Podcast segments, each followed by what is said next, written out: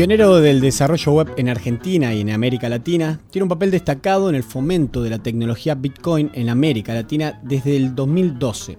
Busca comprender las tecnologías de punta y convertirlas en herramientas utilizables para los negocios y la transformación social. Fue parte de los equipos fundadores de Clarín Digital, Patagon.com, una comunidad financiera que fue vendido al Banco Santander por 750 millones.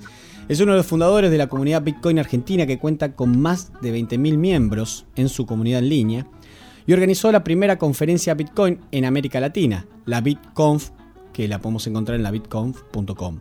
Así le damos la bienvenida a Estado Beta Diego Gutiérrez Aldívar. Buenas noches y bienvenido. Muchas gracias, buenas noches. Eh, encantado por hablar con vos y gracias por tu tiempo para poder conversar un poco. No, encantado, encantado de estar con ustedes. Bueno, mira, como mm, también es un tema que para algunos es conocido, pero bueno, para otros no tanto, me gustaría que empezáramos por el origen, el principio, y que puedas comentarnos un poco qué es el Bitcoin, ¿no? ¿Qué es esta moneda? Eh, bueno, el, el Bitcoin una, una plataforma que permite registrar transacciones eh, basándose en tecnología descentralizada y en un libro contable que es incorruptible. Eh, eh, resuelve un problema que en realidad en los últimos años la sociedad no tenía solución, que es que siempre que uno quiere transferir valor necesita de intermediarios. En la antigüedad era Marco Polo, después son las, las tarjetas de crédito, los bancos, eh, y Bitcoin digamos, es una tecnología que logró resolver eh, la transferencia de valor por Internet sin necesidad de usar intermediarios. Eh, así que ese es como el, principio fundamental. Algunos, digamos, los primeros usos que se han dado de Bitcoin es como medio de pago y como, como moneda, pero con los años nos hemos ido dando cuenta que tiene un valor muchísimo mayor la tecnología y que nos puede permitir también hacer sistemas de votación transparentes, representar otras cosas como acciones de, empresas, eh, bueno, como decía, un voto, y, después sobre esa misma filosofía han empezado a nacer otras plataformas tecnológicas que no solo pueden eh, registrar transacciones, sino que también permiten registrar acuerdos entre partes, así como en la sociedad tradicional nosotros usamos los contratos legales. Claro. Em, eh, ¿en, qué, en, la actualidad, ¿cómo está el desarrollo del Bitcoin? ¿Cómo estaría hoy por hoy? ¿Me podés dar un pantallazo, por lo menos? Sí, eh, eh, como te decía, la tecnología evolucionó más allá del Bitcoin. Hoy hay varias plataformas que toman esa filosofía que para mí consolidan lo que yo llamo la Internet del Valor, donde Bitcoin es la, plataforma más segura para transferir valor. Hay plataformas que permiten hacer lo que yo contaba de los acuerdos inteligentes, mm. que llaman plataformas de contratos inteligentes, plataformas que permitan registrar acuerdos, y, esa ese conjunto de plataformas está habilitando nuevas cosas. ¿no? El Bitcoin como moneda tiene un precio que fluctúa porque se maneja por libre oferta y demanda, con lo cual eh, el precio de la moneda va fluctuando, pero lo que está pasando en los últimos años es que la gente está usando fundamentalmente la tecnología. Digamos, ¿no? Eh, como que se separó un poco el foco de Bitcoin como moneda o como medio de pago y la gente está empezando a usar la tecnología, por ejemplo, para registrar títulos de propiedad, acciones de una empresa y, otros usos más asociados a la tecnología que al, valor monetario. ¿Podrías explicarnos por ahí también, si se puede de alguna forma sencilla, eh, por qué es tan segura y por qué esto otorga cierta seguridad y, y tranquilidad? Sí, sí, sí, por supuesto. El Bitcoin tiene hemos desarrollado tres, tres tecnologías fundamentales que son las que lo hacen seguro. La primera, que es la que van a, van a si buscan en internet van a encontrar más veces mencionada, que se llama blockchain, eh, es el libro contable del Bitcoin donde se registran las transacciones, que tiene una particularidad donde cada hoja libro está encadenada a la hoja anterior. Eso lo que produce es que cuando uno modifica alguna hoja en el pasado, por ejemplo, si yo modifico una hoja que sucedió hace dos meses, tengo que reescribir todas las hojas desde ese momento hasta, hasta la actualidad. Con lo cual cualquier manipulación de ese libro contable se hace evidente para todo el mundo, porque es un libro público. Después lo que el segundo elemento es lo que se llama prueba de trabajo, que es un mecanismo por el cual se puede asociar en ese encadenamiento de hojas eh, un, poder de procesamiento gastado o dedicado para hacer ese encadenamiento. Entonces, lo que asegura es que cada encadenamiento de una hoja requirió de recursos económicos, requirió gastar una cierta cantidad de energía eléctrica, requirió invertir en servidores. Entonces, ya no solo está asegurado por la transparencia del libro, sino que además una, persona que quiere atacar o que quiere modificar información tiene que poner recursos económicos para hacerlo de esa manera. Y el tercer elemento que es muy importante del Bitcoin es que es una red descentralizada. hay 5.000, 6.000 servidores en todo el mundo que pertenecen a personas que no se conocen entre sí eh, y que se están auditando de manera cruzada. Entonces, si un hacker quisiera modificar el sistema, tendría que hackear 5.000 servidores al mismo tiempo. Entonces, esa combinación de elementos hace que sea muy, muy difícil eh, modificar la información del Bitcoin. Está muy seguro. Claro.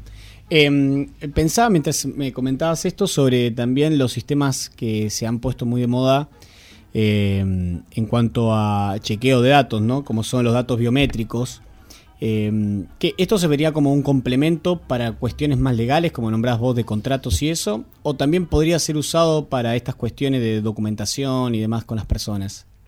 Bueno, al día de hoy se está uno de los casos de uso tiene que ver con registro de identidad de personas eh, pero también con registro documental, porque uno lo que puede hacer es extractar una especie de huella digital, así como si fuera la huella digital de una persona, pero de un documento, y grabarlo en el libro contable del Bitcoin, en el blockchain, y saber que ese documento en, en ese momento en el tiempo tenía esas características, ¿no? Entonces, eso es muy útil porque yo puedo, por ejemplo, si creé una patente de algún, de algún producto o algo novedoso, yo puedo extractar la, la huella digital de esa patente y grabarla en el blockchain y puedo demostrar que en ese momento en el tiempo yo tenía ese documento escrito tal cual, sin una coma más ni una coma menos.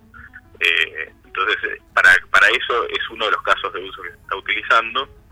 Eh, y para lo que es identidad, habilita una cosa que para mí es muy importante, que es la construcción de identidad basada en la reputación. donde uno, el comportamiento de uno va quedando grabado asociado a la identidad y después eso permite que otros comercien con uno incluso sin conocerlo, porque la reputación, el comportamiento a través del tiempo se convierte en la propia identidad. Hay, hay varias experiencias ya de pago con Bitcoin eh, importantes a nivel mundial, más allá también que muchos por ahí lo hacen como una especie de ahorro y han aparecido varias formas de utilizar Bitcoin. Em, hay un caso muy claro que, bueno, salió por todos lados, que fue el tema de Silk Road. No sé si podés comentarnos algo de eso, si conoces que lo que ocurrió con ese sitio. Sí, esa es una de, la, es una de las cosas interesantes, ¿no? Porque una, una de las cosas que siempre se habló del Bitcoin es que era anónimo, cuando en realidad el Bitcoin es seudónimo. Y el caso de Silk Road en particular era un mercado online de venta de cosas fiscales.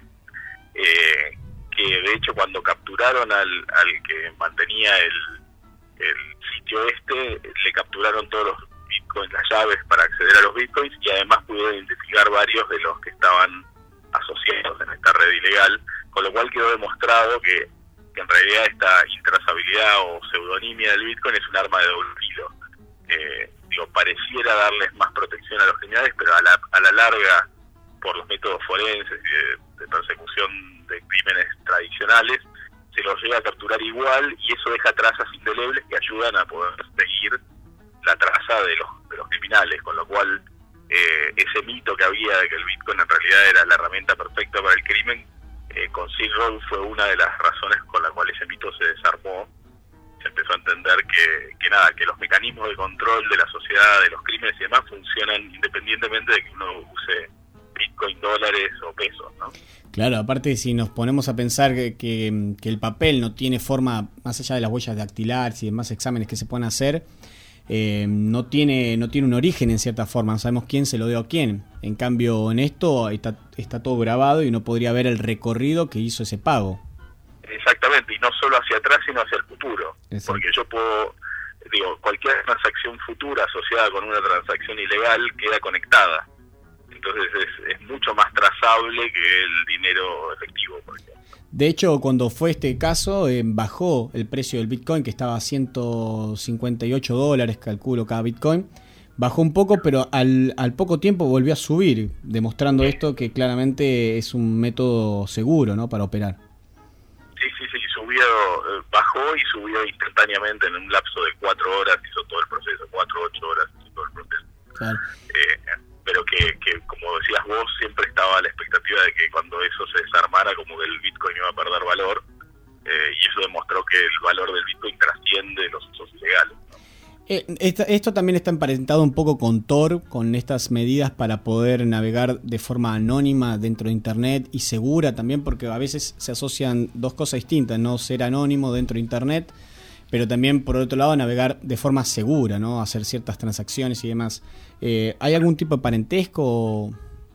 Yo creo que hay una conexión en el sentido de que eh, hay muchas, hay, hay una puja hoy que todavía no es, no es tan no es tan evidente para todos, pero eh, donde muchas veces el tema de, sacrificar la privacidad en, fin del, digamos con en pos del bien público eh, se plantea como una alternativa y lo que hay que entender es que cuando uno sacrifica la privacidad de los individuos eso eh, en manos supuestamente buenas es una buena cosa pero esa misma herramienta en manos de un estado totalitario o de gente malintencionada es una herramienta que puede erradicar, digamos, decenas de miles de personas en, en, una parte de la sociedad. Entonces, siempre hay que entender que estas tecnologías tienen un doble filo, ¿no? Si uno hace un sistema de traza absoluta, también ese sistema en manos eh, equivocadas puede ser una herramienta de persecución, ¿no? Por, eso se hace tan importante de que no hay ningún banco, ninguna entidad intermediaria, ¿no? Que acá estamos, por decirlo así, la sociedad y ciertos eh, elementos participan directamente. Exacto. Y, eso es fundamental, por ejemplo, para la habilitación de las democracias directas eh, y para, para, otro, para la transparencia en la gestión de gobierno.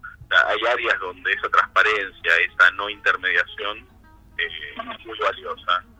Eh, hay una cosa que a mí me gusta aclarar, que es que el, sistema financiero tradicional, los bancos, las tarjetas de crédito, no dejan de tener un rol, porque hay un rol que tiene que ver con la confianza, con el crédito, con la gestión de crédito. Hay muchas partes de la actividad económica tradicional en las cuales seguimos necesitando de terceros confiables. Pero hay muchas otras donde eh, en realidad no había, no estaba, no se estaba aportando valor, simplemente se estaba cobrando peaje porque se tenía una situación de privilegio esas zonas es las que este, el Bitcoin y las tecnologías Bitcoin van a ir desarmando y las instituciones tradicionales van a tener que reubicarse en las áreas donde aporten valor. Claro. Em, bueno, a mí me surgen de esto dos preguntas. Eh, la tecnología Bitcoin va a ayudar un poco a esto de la democracia directa, como hablas vos. Em, ¿Qué te parece? Y si tenés alguna, mm, alguna prueba que se esté llevando a cabo adelante en algún país, en el mundo, sobre democracia directa o, que lo estén usando para participar en la sociedad. Hay, hay, pruebas de concepto, todavía no hay nada que se esté haciendo eh, en tiempo real. Yo creo que todas estas tecnologías por varios años se van a utilizar en conjunto con los sistemas tradicionales. No van a reemplazar los sistemas tradicionales de manera absoluta. Eh, en el caso de las votaciones, por ejemplo, eh, hay toda una controversia en torno al, voto digital, yo creo que la controversia se empezó a tornar entre eh, voto digital sí o voto digital no. Y yo creo que en realidad lo que hay que hacer es sumar lo mejor de los dos mundos. Es decir, bueno, tenemos una boleta única de papel, donde el ciudadano puede verificar su voto sin necesidad de ningún sistema intermediario, o sea, se cumple con, con los requerimientos del voto universal pero utilizamos la tecnología blockchain para llevar una auditoría de los votos anónimos o protegiendo la, identidad del ciudadano. Entonces tenemos un doble control, tenemos la boleta de papel y el blockchain como mecanismo inviolable y eso va a elevar el nivel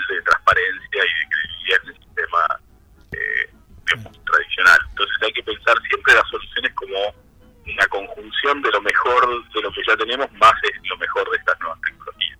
Claro, sumar, empezar a usar el I y no el O, ¿no? Exactamente, exactamente. Eh, la otra pregunta que me surgía de todo esto es, ha habido como un gran auge en los últimos tiempos de bancos digitales, por llamarlo de alguna forma, y, o, transacciones como Mercado Pago, que claramente se posicionó el mercado como una nueva entidad financiera y realiza eh, hasta da crédito y un montón de, operaciones eh, sumamente interesantes y te permite pagar a cualquier persona en su sitio web con Mercado Pago, ¿no? Em, ¿Cómo lo ves esto em, desde, el punto de vista del Bitcoin y, cómo lo verías desde el marco de, Internet? ¿Qué sería esto? Bueno, e, esto es lo mismo que yo decía antes, ¿no? Si, la diferencia fundamental, y es la misma diferencia que el Internet del conocimiento, que es la que nosotros conocemos hoy, con respecto a los medios de comunicación o a las bibliotecas tradicionales donde el conocimiento estaba en silos, estaba aislado en redes privadas o en circuitos privados. Eh, todos estos sistemas, aunque sean digitales, siguen siendo redes privadas. O sea, uno lo que está haciendo ahí es usando la red privada de Mercado Pago. Entonces, lo que no hay ahí es una, una plataforma abierta, interoperable, neutral, sobre la cual se interconecten y eso es lo que Bitcoin y la Internet del Valor están trayendo. Están trayendo una red abierta donde las redes privadas puedan interconectarse, donde se baje la barrera de entrada para que nuevos jugadores puedan ofrecer servicios. Entonces, la Internet del Valor, el Bitcoin y todas estas tecnologías lo que hacen es traen el mismo nivel de competitividad que se dio en el mundo de las comunicaciones, que hoy lo podemos ver con tecnologías como Skype, como eh, digo, todos los medios de comunicación han transformado su modelo de negocios porque hoy la información está pública. Bueno, esto trae ese mismo nivel de transformación al sector financiero, a las democracias, o sea, donde haya intermediación de poder, sea económico o político, vamos a ver un nacimiento de una interconexión que hasta ahora nunca, nunca vivimos. Eh, está con nosotros acá en el piso Juan Nadeso que te quiere hacer una consulta. Sí, hola, ¿qué tal? Eh, no, mientras vos hablabas y en realidad es una pregunta que por ahí este, vos dirás este, la pertenencia, la pertinencia, pero eh, digamos, digamos, vos según estás diciendo en realidad el Bitcoin está terminando, está conformándose más como una herramienta que como una moneda, ¿no? Eh, eh, ahora, ¿en qué medida esa herramienta o moneda puede permitir eh, digamos, las identidades culturales, ¿no? O sea, la economía es finalmente la expresión de una cultura o de la manera de relacionarse de una sociedad en cada lugar, ¿no? Eh, o sea, el Bitcoin tiene la capacidad de, eh, digamos, enraizarse en un país propiamente dentro de su sistema o es un sistema, una herramienta totalmente global que no permite ningún tipo de adaptación pensando en que eh, los sistemas económicos además este, tienden a tener hasta errores como parte de su propia identidad, digamos, ¿no? Y al ser una herramienta tan perfecta, ¿en qué medida permitiría este, expresarse como, como, como, como identidad, ¿no? no sé si fui claro, digamos.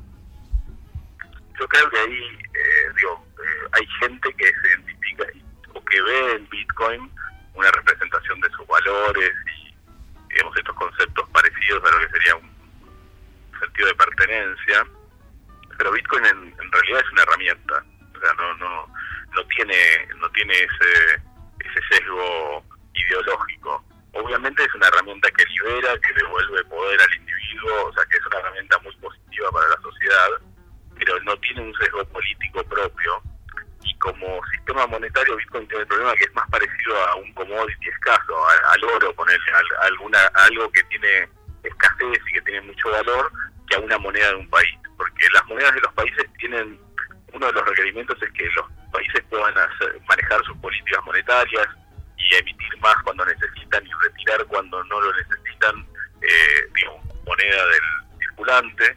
Y eso con Bitcoin no se puede hacer porque Bitcoin eh, está programado de tal manera que al final de los tiempos va a haber 21 millones de bitcoins, ni uno más ni uno menos, y la tasa de emisión ya está predefinida, eh, digamos, a un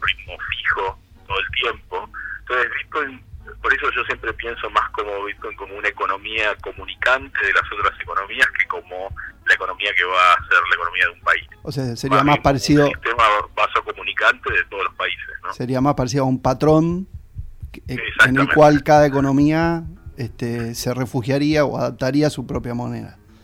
Exacto, tiene más sentido, es parecido a lo que Keynes en su momento proponía como el Bancor, que era es una moneda, digamos, universal de intercambio entre países que no era de ningún país en particular, ¿no? De hecho, él lo propuso en lugar del patrón oro y al final por temas políticos terminó ganando el patrón oro y, el patrón oro terminó rompiéndose porque, eh, digo, el patrón dólar, perdón, y el patrón dólar oro se terminó rompiendo porque justamente pasó esto, que Nixon en el 71 no, no pudo sostener esta relación de que el dólar fuera la moneda patrón del mundo eh, contra el oro y tuvo que romper ese patrón. Con lo cual, eh, eso se ve de manifiesto, ¿no? Que una moneda de patrón, eh, una moneda patrón universal no puede ser la moneda de un país. O sea, no tiene la flexibilidad suficiente para ser la moneda de un país. En, en, base a eso te quería hacer una consulta. ¿Hay algún origen? ¿Se sabe quién es el creador de esto? ¿Quiénes son los creadores?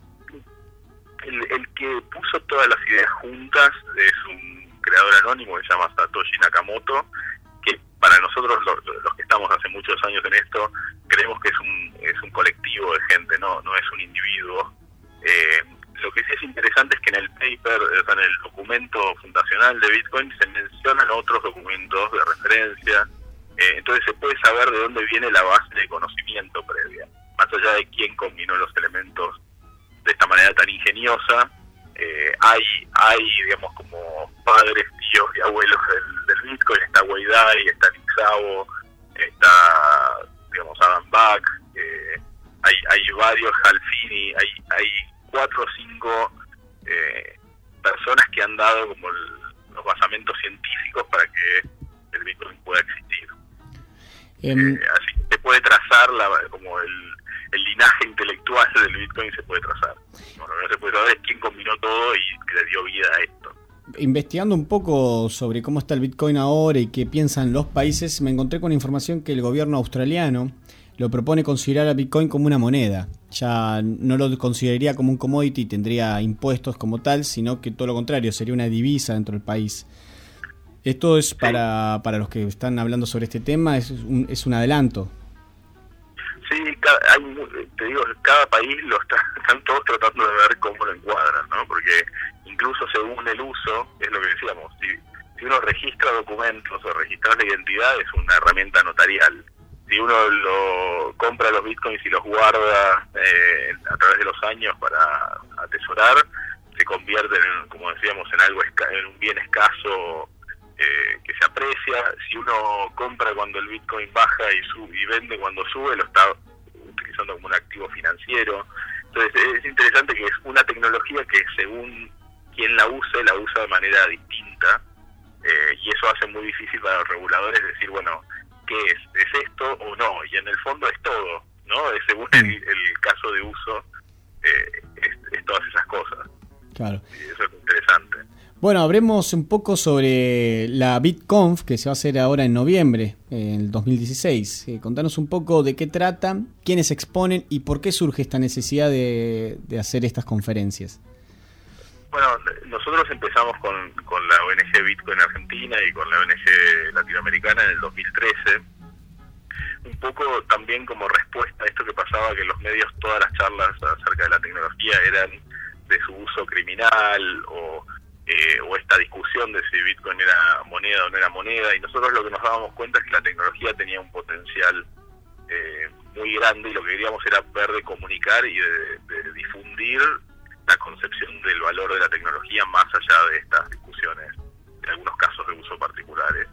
Eh, y nos pareció que una conferencia era un, un buen vehículo también para que la gente conociera todas las dimensiones, y eso es lo que hacemos en las conferencias, es, hablamos desde lo legal, desde desde los temas eh, impositivos, desde la tecnología, hablamos de las nuevas tecnologías que han nacido a partir de esta filosofía del Bitcoin, tratamos de hacer un pantallazo de todo, profundamente, de todo lo que está saliendo en este ecosistema nuevo que está creciendo, eh, y, un poco despertar las mentes, digamos, de, nuestro, de nuestra audiencia, eh, para que piensen cómo pueden construir valor con esta tecnología. Entonces, esa fue un poco la idea eh, de la BitConf y de hecho la BitConf la empezamos a, rotar eh, por Latinoamérica, la primera la hicimos en Buenos Aires, la segunda se hizo en Río, la tercera en, México DF y este año tenemos la suerte de que vuelve acá a Buenos Aires, eh, pero ya el año que viene vamos a volver a hacer que recorra Latinoamérica porque el espíritu de esto, como decía, es despertar mentes y que la gente empiece a construir emprendimientos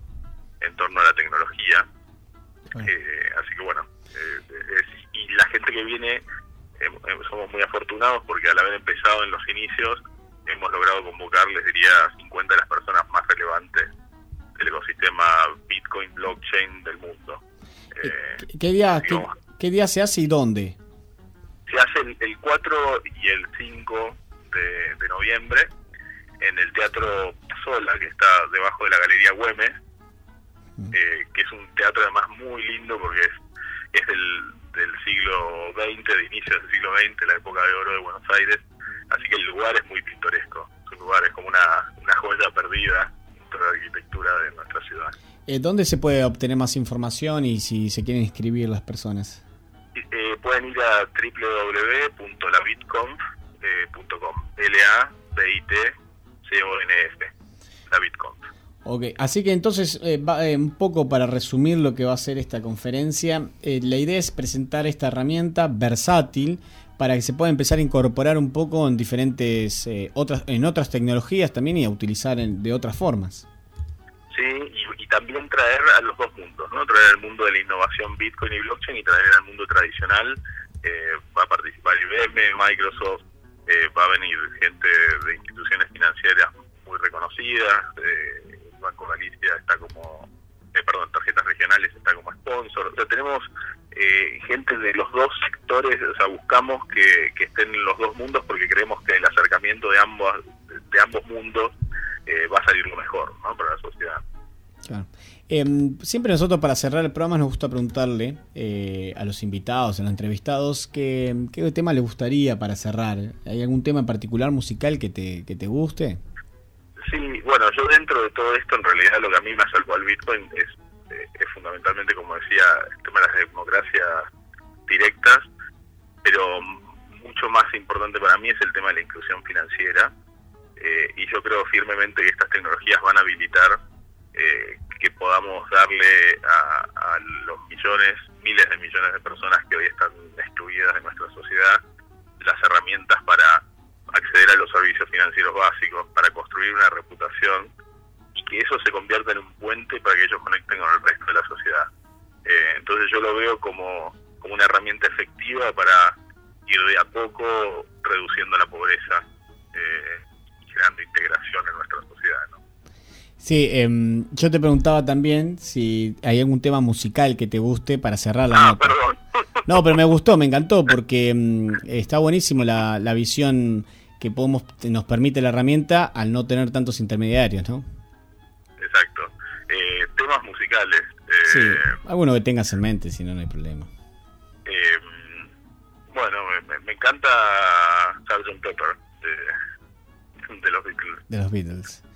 Eh, mirá, vos sabés que me quedó en el tintero algo que ahora salió y que con Uber también se puso muy, muy en boga, ¿no? Y están todos como haciendo ruido, que todos nos preguntamos alguna vez que tomamos un taxi en Capital, ¿cómo puede ser que no pueda pagar con tarjeta de crédito o débito, ¿no? Saliendo lo que cuesta un, taxi.